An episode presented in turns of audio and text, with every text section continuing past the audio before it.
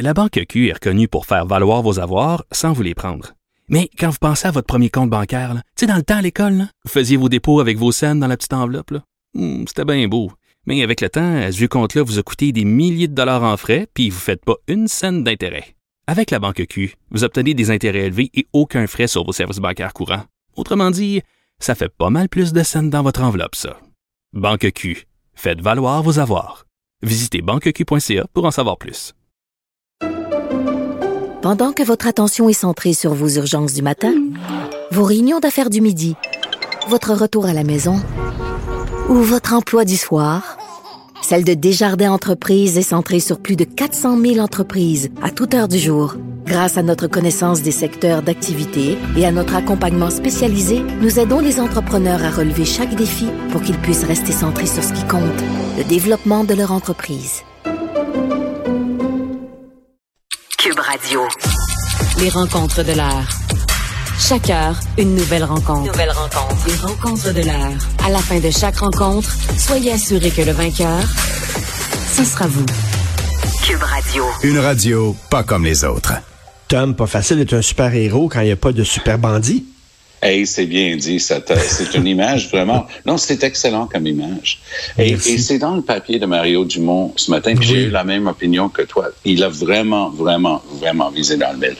Et Dumont dit, regarde, ils ont décidé qu'ils allaient se trouver une mission, hein, parce que bon, c'est un peu comme le CIA dès qu'il y a eu la chute euh, du mur de Berlin. fallait bien qu'ils trouvent de quoi faire.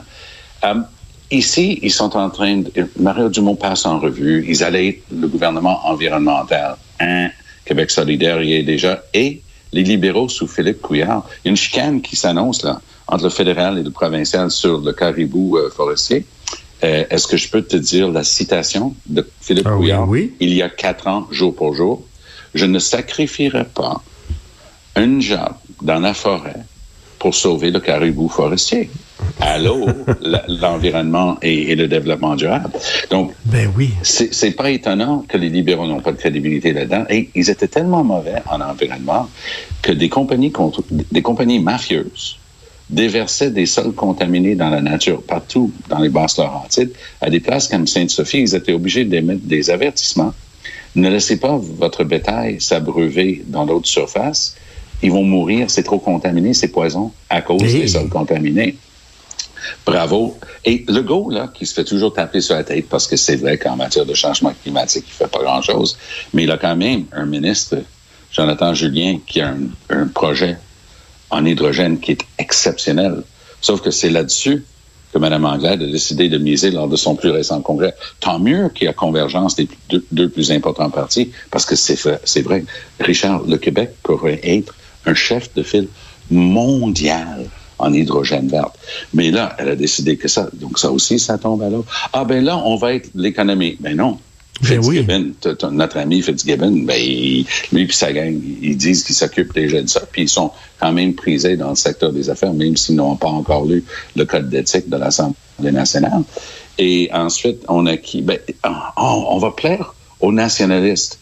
Et Legault a déjà fait le full de- des anciens péquistes qui sont découragés, qui ne restent plus avec cette gang-là. Ils sont tous à la CAQ, puis Legault fait tout ce qu'il peut. Mais donc, c'est une poule, une poule pas de tête, là. On dirait qu'elle arrive avec un nouveau euh, parti libéral euh, aux, deux mois, aux trois mois. Les Ben, gens ce qui sont est un peu intéressant, perdus. c'est que il y, a- il y a des, tu sais, le mot libéral a quand même un sens. Ça a été fondé par mon arrière-arrière-grand-père, Honoré Mercier, le Parti libéral du Québec. Ah oui? Donc, oui. Et à cette époque-là, dire libéral, c'était quand même osé, parce que les gens l'opposaient au clérical. Ils pensaient que c'était un parti anti-Église.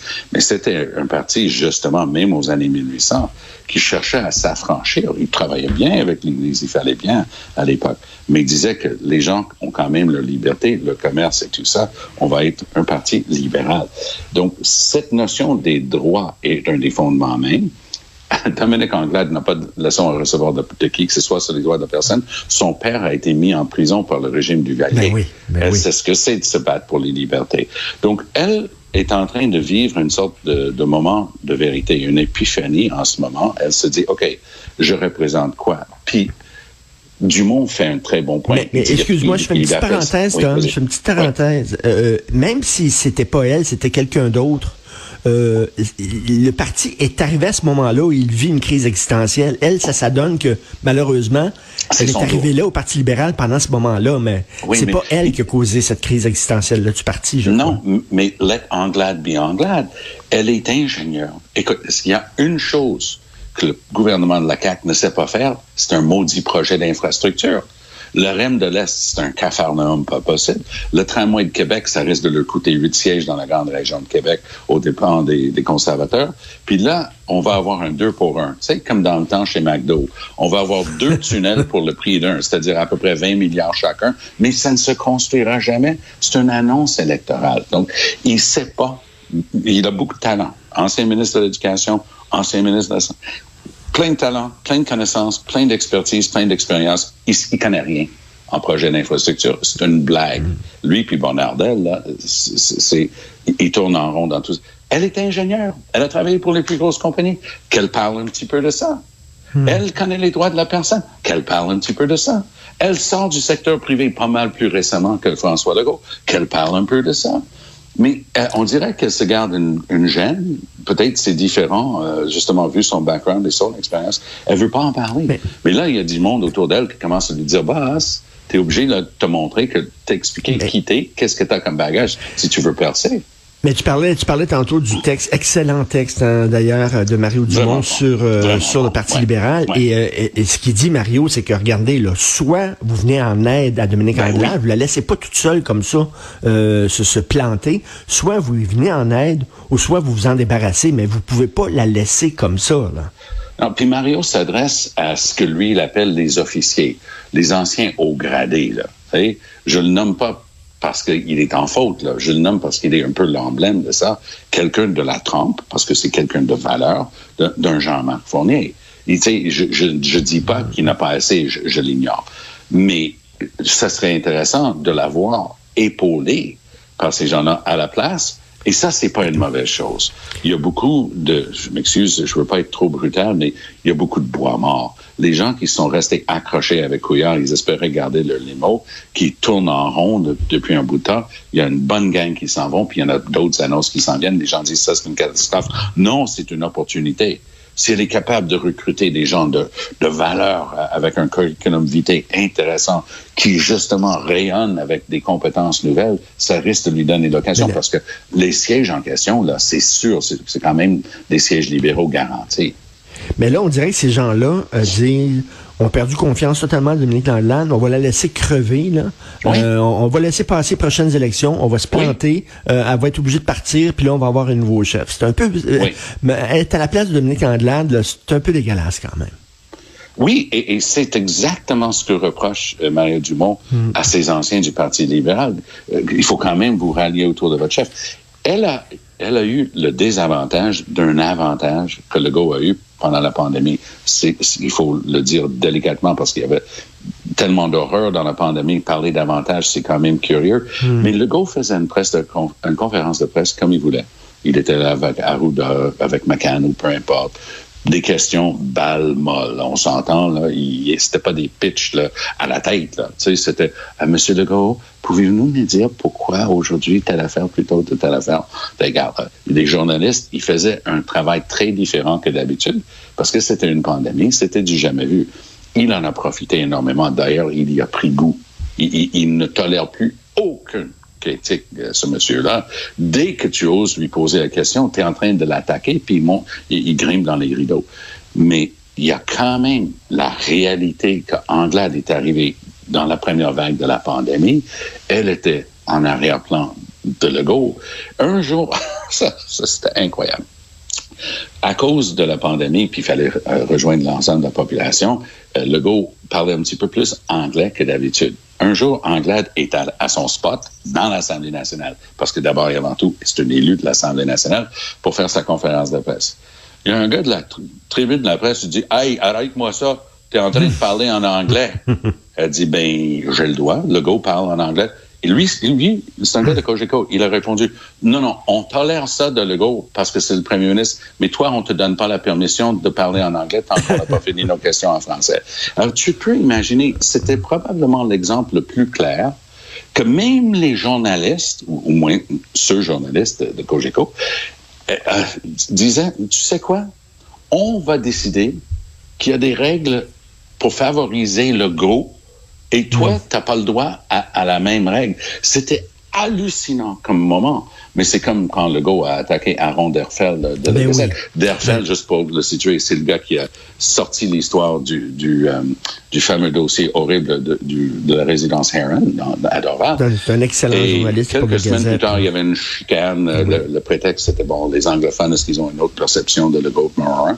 Puis Legault, tout d'un coup, il plante personnellement le journaliste en question.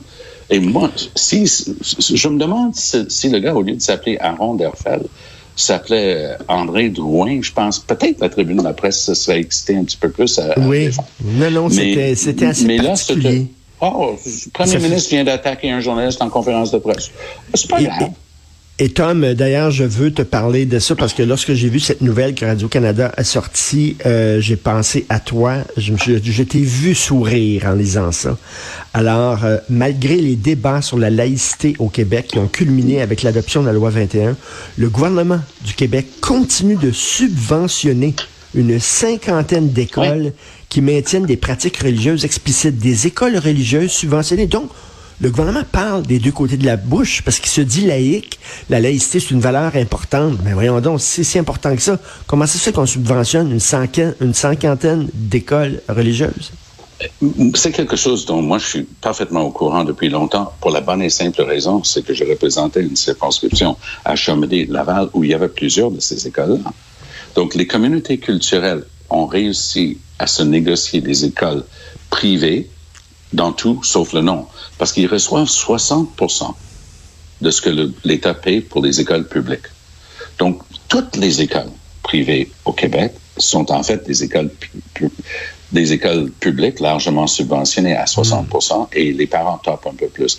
Je ne sais pas si tu es au courant, mais au Conseil des ministres du Québec, le chiffre m'avait été donné quand j'étais ministre. J'étais marqué par le fait que quasiment tous mes collègues envoyaient leurs enfants à l'école privée au secondaire. Comment veux-tu que les écoles secondaires publiques, pour tout le monde, réussissent à performer si les parents, peut-être les, les plus, avec les enfants souvent bien performants, les sortent systématiquement de ce système. effe- effectivement, mais ça, il ça, il y a le débat sur les écoles, bon, le, financement des écoles privées, mais là, c'est qu'on subventionne des écoles religieuses Mais tout sont en des disant que Ouais. Euh, Oui, des écoles privées religieuses quand même, Ouais. tout en disant que euh, nous, euh, ben, la laïcité, c'est au cœur des valeurs du Québec. Oui, puis bonne chance de faire entrer ton hein. enfant dans ce- de ces écoles-là. Admettons qu'il y en a une à, à ton coin de rue. Puis tu te dis, ben, j'aimerais bien que mon enfant aille là-dedans parce que notre religion n'est pas très loin de celle-là. Tu vas te faire refuser. Donc ça, c'est dans une province où, soi-disant, on a une charte de bois où tout le monde est à, à égalité. Tu n'as pas accès à cette école-là, qui est payée largement, majoritairement, par l'argent des contribuables. Mais je pense qu'il y a beaucoup de gens qui ont appris ça en disant ça cette semaine. C'est proprement scandaleux. Et justement, euh, il y a eu un deal qui a été fait. Au moment de, de la fameuse loi 21, au début, ça s'appliquait à toutes les écoles. Il y a eu un, un deal qui a été fait pour que ça ne s'applique pas dans ces 50 écoles-là.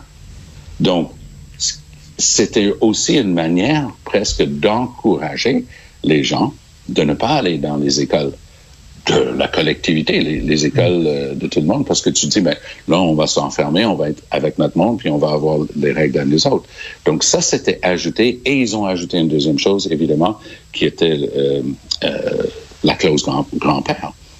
Moi, je pense qu'il y a, comme tu dis si bien, dans, il y a beaucoup d'hypocrisie là-dedans. Parce que d'un côté, ils disent, ben non, on, veut un État laïque. D'un autre côté, le même État est en train de donner, oh, allez, soyons généreux, au moins des dizaines de millions de dollars pour subventionner des écoles qui sont exactement le contraire de ce qu'ils prétendaient. Ben oui. Et ils pratiquent Donc, il y a une hypocrisie totalement là-dedans, avec la là. religion. Ah, Et, on dit, on veut faire là, de la loi 21, et moi, je suis un grand défenseur de la loi 21. Ouais. Là-dessus, on s'entend Moi, pas. je suis un grand faire- détracteur, mais on, Oui. on, on trouve cause commune quand on regarde de l'hypocrisie comme ça. Ben, c'est ça, on veut faire de la loi 21 comme la nouvelle loi 101, en disant c'est c'est une loi qui est importante, qui est au cœur des valeurs du Québec. Ben là, put your money where your mouth is. Si c'est si important que ça, voulez-vous me dire comment le gouvernement, depuis des années, finance des écoles religieuses alors que vous dites qu'il faut sortir de la religion des écoles? Ben, c'est une absurdité totale. Mais c'est pas juste ces 50 écoles-là. Personnellement, j'élargirais ce débat. Parce qu'aux États-Unis, les républicains, les États les plus à droite, là, les États les plus euh, rouges qu'ils appellent les Américains, ils appellent ça un charter school. Donc, ils prêchent, et c'est une campagne chez les républicains dans ces États-là, de dire, nous, là, on va vous donner un coupon. D'accord? Ça, ça va être votre manière de décider où est-ce que vous voulez que vos taxes soient dépensées pour l'école. Donc, si vous prenez votre coupon et vous allez dans une école où tu dois payer deux fois plus pour être avec des enfants de ton milieu de vie, ton niveau de vie, c'est correct, on va, vous allez avoir ce coupon-là. Alors ça, c'est une, une manière des Américains de dire l'école publique ne marche pas. On veut que les enfants un peu plus aisés puissent aller dans des écoles avec d'autres enfants comme eux autres, quitte à laisser crever le système public. Ici au Québec, Richard, c'est quoi notre système? Les écoles secondaires publiques là, souffrent beaucoup. On Mais- vit mais- justement d'éléments les plus intéressants et on, on les laisse languir. Mais mettons, mes trois enfants, moi, sont allés à l'école privée. euh, J'y tenais beaucoup. Et euh, écoute, je vais te raconter une histoire euh, comme ça. Euh, bon, j'allais j'allais mener mon fils à l'école privée où il va. Et tous les matins, il y a des enfants qui descendaient d'un taxi.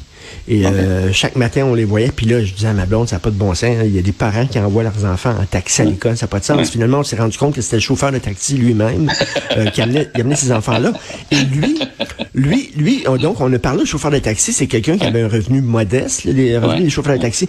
Et si lui, euh, l'école n'était pas subventionnée, euh, ben, il pourrait pas envoyer ses enfants à l'école privée. Donc, tu aurais une école privée qui serait vraiment seulement pour les riches. Est-ce que c'est ça Oui. qu'on veut? Moi, j'ai rien contre une école privée qui est une école privée. Mais si les éléments les plus intéressants disaient, j'ai une école publique secondaire de qualité où justement on a une excellente éducation par le même principe. Catherine et moi, on a envoyé, moi j'ai fait le, secondaire euh, public et tout ça, tous mes frères et sœurs aussi, puis on est une gang, mais mes enfants sont allés à l'école secondaire public, mais j'ai une de mes petits-enfants qui est à l'école secondaire. C'est une école secondaire publique. Elle reçoit une côte francophone. Elle reçoit une excellente éducation. Euh, elle, est- elle fait de la musique dans cette école-là. C'est une école publique.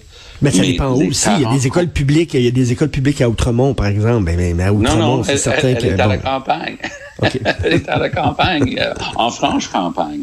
Mais c'est- On est, tu sais, c'est le principe high grade, t'es assez vieux comme moi pour te souvenir Oui. de cette publicité Oui, oui. high grade. Euh, plus les gens en mangent, euh, plus, c'est Plus elles sont fraîches, plus elles sont fraîches, Ben oui. plus les gens mangent. Ben oui, et c'est un peu ça. Plus on déprécie l'école secondaire en disant, ouf, tu sais, hein, l'école secondaire publique, hein, c'est c'est ceci, c'est cela.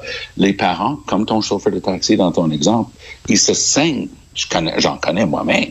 Je connais Ah, un autre lui, famille lui de se trois saignait. Le chauffeur de taxi, dis-moi, des gens avec des moyens très, très modestes qui ont tout sacrifié pour envoyer leurs enfants. Mais est-ce qu'on est en train de vider les écoles secondaires parce qu'on donne de l'argent?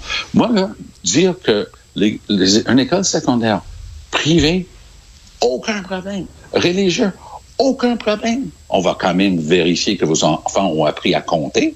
Puis Ben oui. qu'ils euh, ils, ils savent que c'était Excuse-moi, pas des écoles religieuses, comme par exemple à Outremont, là, des écoles où les, les enfants sortent de là, puis tout ce qu'ils ont appris, c'est la Torah et c'est tout. Là. C'est les garçons. Euh, les garçons n'apprennent oui, rien. d'autre. oui, les, les filles les apprennent garçons. à compter et à faire tout le reste.